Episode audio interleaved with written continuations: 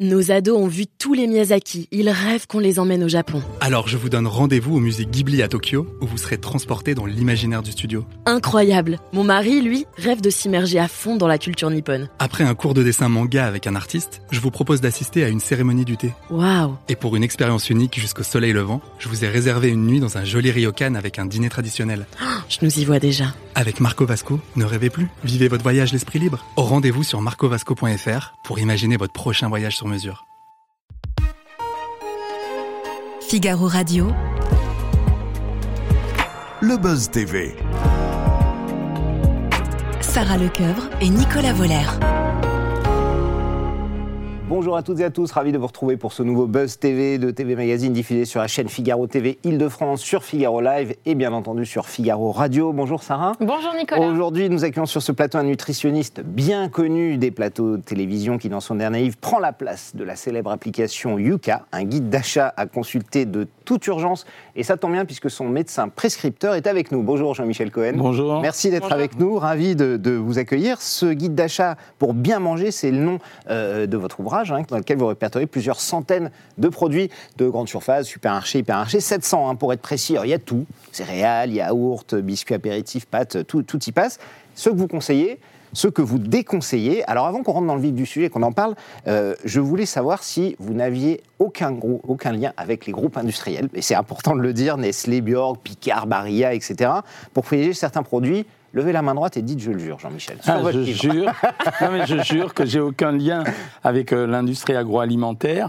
Euh, en tout cas, je pourrais pas le faire, sinon je perdrais toute légitimité à parler et à autoriser ou à dire euh, qu'un produit est bon ou qu'un produit est moins bon. Voilà, donc non, j'ai pas de lien.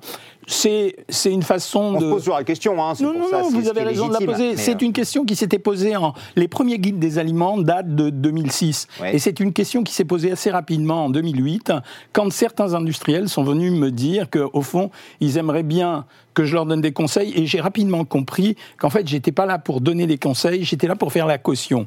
Et donc, je les remercie parce que c'était une proposition tout à fait, euh, tout à fait gentille, mais je perdais ma légitimité. Bien donc, j'ai fait ce choix-là. J'aurais pu faire l'autre. Beaucoup de mes confrères, certains de mes confrères en tout cas, ont fait l'autre choix, mais ils peuvent plus parler comme moi.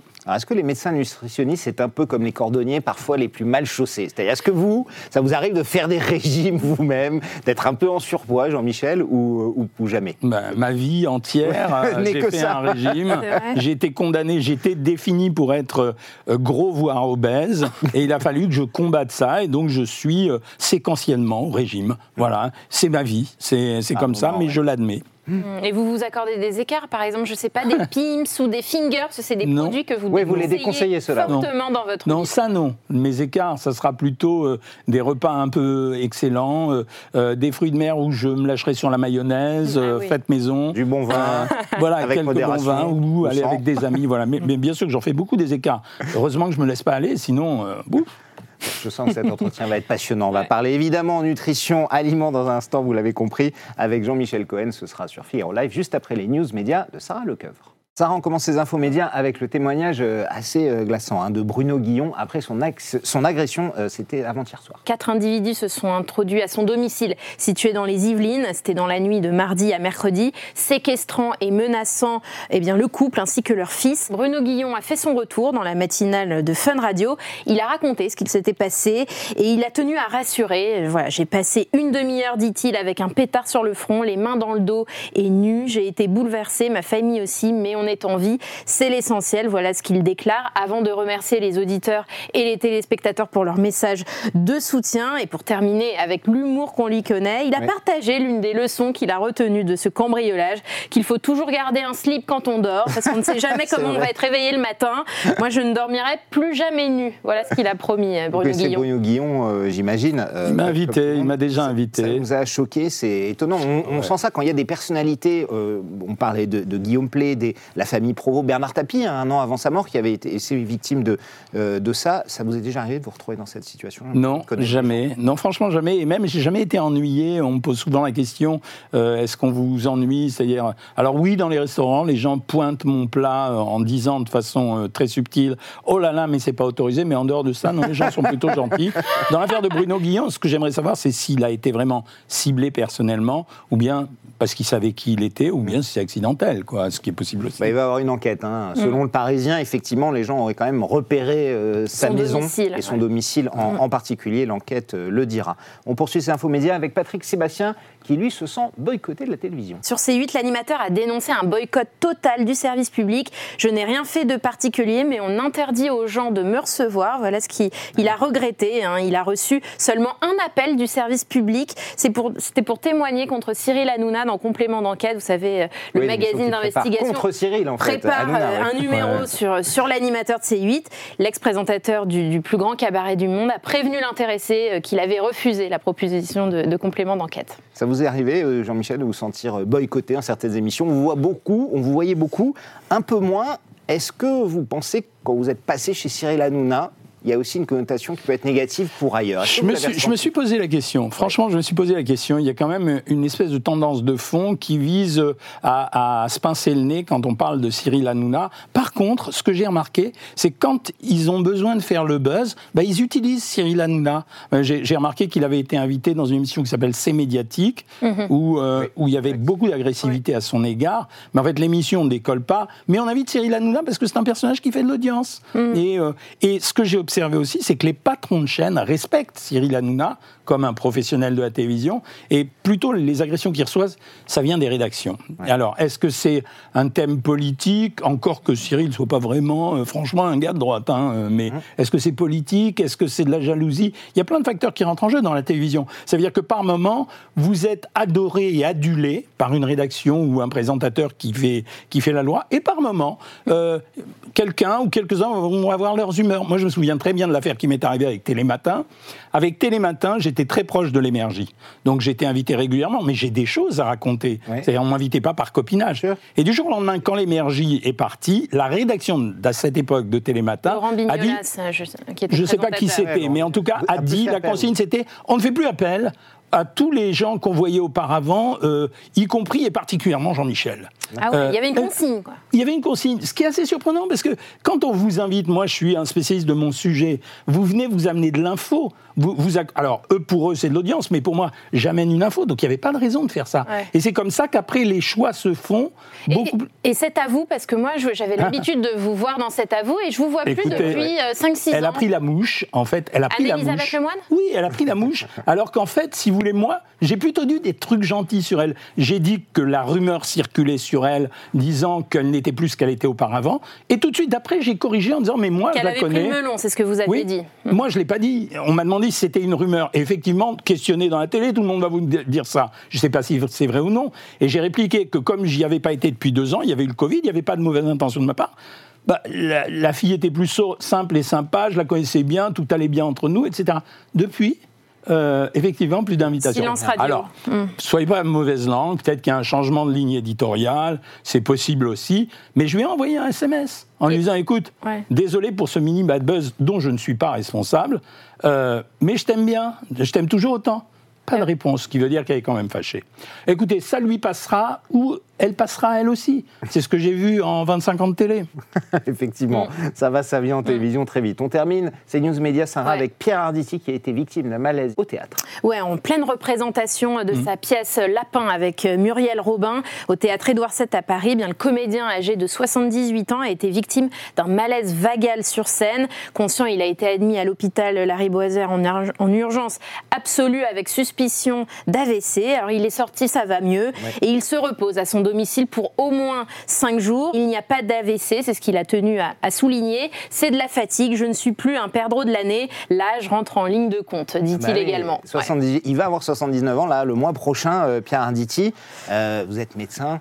Est-ce que c'est raisonnable d'être tous les soirs sur scène? On sait ce que c'est, hein, et ce que ça demande comme énergie, Mm. à la fois euh, physique et, et psychologique, de jouer tous les soirs à, à cet âge-là où il n'y a pas d'âge, Alors, Jean-Michel? la réponse est claire, non, c'est pas raisonnable. Pas raisonnable. Mais je pense que ce sont des gens qui doivent le faire euh, parce que ce sont des gens de, de grandes gens de théâtre.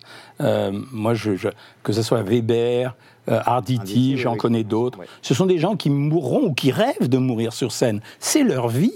Ça veut dire que tant qu'ils sont au théâtre, ils vivent. Donc peu importe de gratter pour eux une ou deux années de plus. C'est pire de plus avoir de boulot et de. C'est pas une question de, boulot, c'est leur, c'est leur C'est leur vie. essence. C'est leur vie. C'est, euh, J'ai bien connu Weber, et quand Weber euh, veut s'exprimer au théâtre, euh, je veux dire, on sent quand il vous en parle, on sent cette passion dévorante. Donc moi, je suis pour ça. Moi, je crèverais en travaillant et en faisant de la nutrition. Et, je- et parce que je sais pas, j'ai envie de ça. Je, je veux pas, euh, je veux pas mourir vieux. Vous comprenez ce que je veux dire?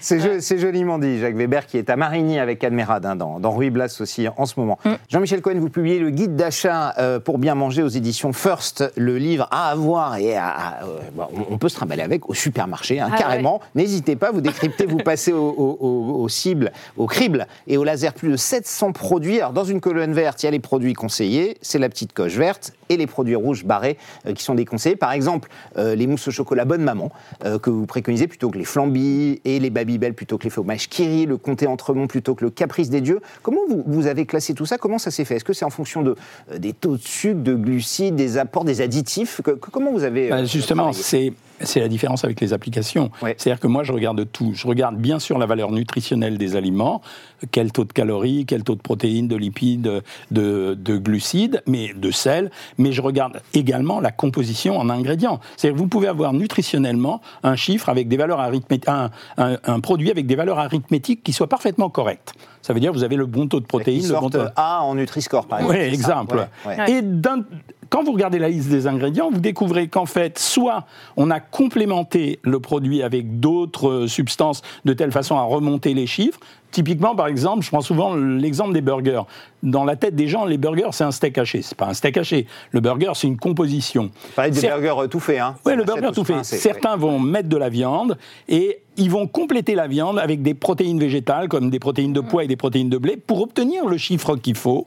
Mais en réalité, vous n'avez pas la protéine qui était nécessaire à faire une protéine de viande. Donc ça, c'est un système. Vous avez d'autre part une autre stratégie qui consiste à diminuer la valeur du produit le, le plus cher. Oui. Autrement dit, j'ai regardé récemment un saumon à la purée de brocoli. En fait, je me suis rendu compte, parce que j'ai les tableaux depuis euh, de nombreuses années, je me suis rendu compte qu'on avait descendu progressivement la valeur du saumon. On est passé de 70 grammes de saumon à 60 grammes de saumon. Pour vous, c'est rien. Le consommateur vous dit ouais, 60, 70, il n'y a pas grande Mais différence. Quand le prix augmente, euh, L'industriel a fait 15% de réduction sur un volume relativement important. Et donc, il a abaissé la valeur du produit. Et pour re- retrouver la quantité de produit, il avait rajouté euh, une crème spéciale, une crème végétale, de telle façon à conserver la, la- la quantité du produit. Et Donc, on va dénaturer le produit parce que vous, Ouais. vous vous alimentez en fonction de votre instinct et de vos besoins et vous vous alimentez pas en, en fonction de chiffres. Donc, mon boulot, c'est de faire ça, c'est-à-dire de, de montrer ce qui est resté bon et ce qui s'est dégradé ou ce qui est moins bon. Alors il y a d'autres mauvais exemples. hein. Par exemple, le tarama que j'adore. hein. Le tarama en poudre Ouais, de chez. Blini. Vous allez arrêter, mauvais. Sarah, d'ailleurs, Bah, je vais arrêter maintenant. Les steaks hachés Charal également. S'il fallait retenir, je ne sais pas, trois produits qu'on a l'habitude d'acheter tous, quels, seraient selon vous Et qui sont déconseillés, Qui sont ceux ouais. à bannir totalement de notre Écoute, panier vous de venez courses? parler du tarama. Ouais. Le tarama, normalement, la vraie recette, c'est des œufs de cabillaud dans une proportion quasi au moins égale, voire plus, à la matière grasse qu'on utilise, qui sera soit de la crème, soit de l'huile. Quand vous avez un produit qui contient très peu d'œufs de cabillaud, qui sont intéressants parce que ce sont des oméga 3 et c'est des bonnes graisses, qui est mélangé avec de l'amidon transformé pour faire un peu de volume et avec une graisse de mauvaise qualité, vous avez un mauvais produit. Ouais. Quand vous achetez un, par exemple, un des trucs les plus rigolos à l'heure actuelle, c'est les chips, euh, les chips de légumes. Ah oui. Mais quelle rigolade Mais Ah oui, quelle ça, rigolade Quelle rigolade C'est quoi, c'est les gens- pour se des- donner bonne conscience. mais voilà, les gens achètent des chips de légumes. En réalité, ils achètent de l'huile frite, Ouais. euh, dont le support a été euh, un légume à la place d'une pomme de terre. Le seul avantage, c'est un taux de fibre qui est légèrement, qui est supérieur, c'est vrai, qui est entre 8 et 12 grammes de fibre pour 100 grammes. Mais bon, quand vous aurez mangé 4 grammes de fibre parce que vous avez pris des chips de légumes pour 100 grammes, vous avez pris quand même à peu près 40 à 50 grammes d'huile. Ouais. Donc, euh, Ouais. franchement, le Donc, bénéfice, il est loin. elle est- ouais. Quand vous achetez des biscuits secs, vous achetez par exemple, vous sou- vous souvenez de ce petit gâteau qu'on met dans les glaces, la petite cigarette là, Ah la petite cigarette russe qu'on met dans les glaces. gâteau Eh cigarette. ben, regardez bien la composition. 30% de graisse, 25% de sucre ou à peu près un verre, j'ai plus les chiffres. Mais enfin, grosso modo, 55% du produit, c'est de la graisse et euh, du sucre. Et en plus, les graisses sont même pas des bonnes graisses. C'est-à-dire, euh, Ouais. donc, ce sont des graisses qui ne sont pas euh, riches en acides gras insaturés. Donc, voilà des produits. Et pour vous, consommateurs, qu'est-ce que c'est? C'est un biscuit sec. Ouais, ouais. Un biscuit sec, c'est un biscuit sec. Mais non, c'est pas, c'est pas le même biscuit sec que le, le classique euh, petit euh, beurre euh, que tout le monde a mangé dans son enfance, Ouais. qui est resté un très beau produit. Ah oui, le petit beurre, ça vous Mais oui, c'est resté un très beau produit. Donc si j'ai une de mes, un de mes petits enfants qui demande un petit gâteau sec, je vais lui offrir le petit gâteau. Un petit beurre. Alors, on, on constate aussi que le bio n'est pas forcément euh, meilleur. Il y a pas mal de ce genre de bouteilles de boissons d'avoine, etc., qui sont dans la colonne rouge. hein. Euh, le bio, il il faut faire aussi la part des choses, Jean-Michel? Le bio, c'est une bonne idée Ouais. pour les écologues. J'ai pas parlé d'écologie. Pour moi, l'écologie actuelle véhiculée par le politique, c'est pas l'écologie. C'est quoi les écologues pour vous? Les écologues, ce sont les gens qui étudient l'écologie. Donc, quand vous achetez un produit bio, aujourd'hui, vous faites du bien à l'écologie parce que vous renforcez une tendance qui va dans le sens de l'histoire. Par contre, bio est devenu pour l'industrie agroalimentaire un- une étiquette marketing. C'est-à-dire, c'est un- une façon de surfer sur une tendance pour rassurer les gens qui ont peur maintenant de beaucoup de choses. Et quand vous regardez vraiment la composition des produits bio, bah, c'est assez décevant. Certes, les- les- le logo est valable, c'est-à-dire chaque ingrédient est bio, mais la composition elle-même, elle n'est pas toujours bonne. Parce que si vous mélangez euh, du bon bio, euh, du bio, du bio bon ou mauvais avec euh, un autre bio bon ou mauvais, on ne sait pas ce que ça va donner. Si les deux sont mauvais, c'est un mauvais produit. Donc le bio ne, ne donne aucune garantie aujourd'hui. Ah, Il y a une question qui est importante, et notamment aujourd'hui avec l'inflation, hein, vous, vous le comprenez, c'est parfois compliqué de bien manger. Alors on s'aperçoit que dans, dans ceux que vous conseillez ou déconseillez, il n'y a pas que des grosses marques euh, les plus chères Non. qui sont les meilleures, hein, euh, bien Ah non, loin de là. Mais quelle solution aujourd'hui on, on peut apporter avec votre livre pour euh, les Français qui se privent souvent et qui sont en difficulté assez tôt dans le mois, hein, notamment avec cette, cette inflation En moyenne, vous avez à peu près 10 000 références minimum Ouais. de, de- de produits alimentaires dans un supermarché. Et donc, vous avez le choix, c'est ce que je montre dans le livre. J'ai pris quatre produits et quatre produits. Donc, il suffit de regarder le produit que vous preniez auparavant et celui qu'il vaudrait mieux prendre. Et à l'intérieur de ces produits, il y a une grande dispersion dans les prix. Ce que je remarque, c'est que les petits industriels ont beaucoup plus de facilité à changer leur formule que les gros industriels, parce que changer une ligne de production pour, par exemple, euh, ouais. Monsieur Ferrero, ça va demander plusieurs millions, voire dizaines de millions d'euros. Et Marc Le petit- Repère, c'est pas forcément moins bien aussi que alors, ça a été la surprise. Vous savez qu'en 2008, j'avais fait euh, sensation en expliquant que justement, quand, à l'époque du hard discount et des distributeurs, bah, finalement, ils avaient trouvé le moyen de vendre moins cher parce qu'ils avaient dégradé les ingrédients. Eh bien, aujourd'hui, ce qui s'est produit, c'est qu'ils ont probablement beaucoup travaillé et les produits de distributeurs sont en train de tailler des croupières aux produits de marque parce qu'ils sont pas plus bêtes que les autres. Ils savent, on peut pas euh, donner un copyright à, à une recette. Donc, ils copient la recette avec euh, leur façon euh, astucieuse de manager euh, l'ensemble du système économique. Et donc, les produits de distributeurs maintenant représentent souvent 40 à 50 euh, du, des- des produits. Donc, et ils sont moins chers. Ouais. Pas Et- forcément plus mauvais. Et non, Il et ne faut non. pas forcément être riche pour, euh, pour bien manger. C'est ce que vous non, dites. mais, euh, mais on arrive dans une période de forte tension en ce moment. C'est-à-dire que qu'avant, on considérait qu'on pouvait se nourrir avec euh, 2,50 euros par jour. Ce qui était déjà pas beaucoup, Mm. par repas, pardon. Aujourd'hui, ça devient beaucoup plus compliqué. Quand on voit l'inflation sur les produits, ça devient extrêmement compliqué. Donc, je comprends euh, les problématiques de beaucoup de gens à l'heure actuelle. Il y a un médecin qui fait comme vous, qui compare les marques, euh, beaucoup lui en vidéo, c'est sur Instagram, c'est Jimmy Mohamed, un peu euh, la nouvelle star des médias, on le voit sur RTL dans le magazine de la santé. Il était chez Cyril Hanouna aussi, hein, dans Balance ton poste. Euh, quel regard vous portez sur, sur lui? Est-ce que, après tout, tant qu'on compare des aliments et qu'on donne les, les bons conseils, on peut le faire de n'importe quelle manière, que ce soit dans un livre, des vidéos sur Instagram. Je crois qu'il a un million d'abonnés maintenant euh, sur Instagram. C'est bien pour la nutrition de faire Alors, tout ça ce qui va en faveur de la connaissance nutritionnelle est bonne. Je me suis euh, beaucoup euh, bagarré avec les politiques en disant qu'il fallait arrêter les systèmes coercitifs et qu'il fallait amplifier l'éducation nutritionnelle. J'ai fait des voyages dans les pays nordiques où j'ai vu comment se comportaient les pays nordiques. Il y a dans chaque école un pupitre de cuisine où on mélange les petits garçons et les petites filles qui vraiment développent cette notion d'antisexisme et où on leur apprend à cuisiner. Mais quand on leur apprend à cuisiner, au passage, on leur apprend les aliments. Donc c'est ça qu'il faudrait faire.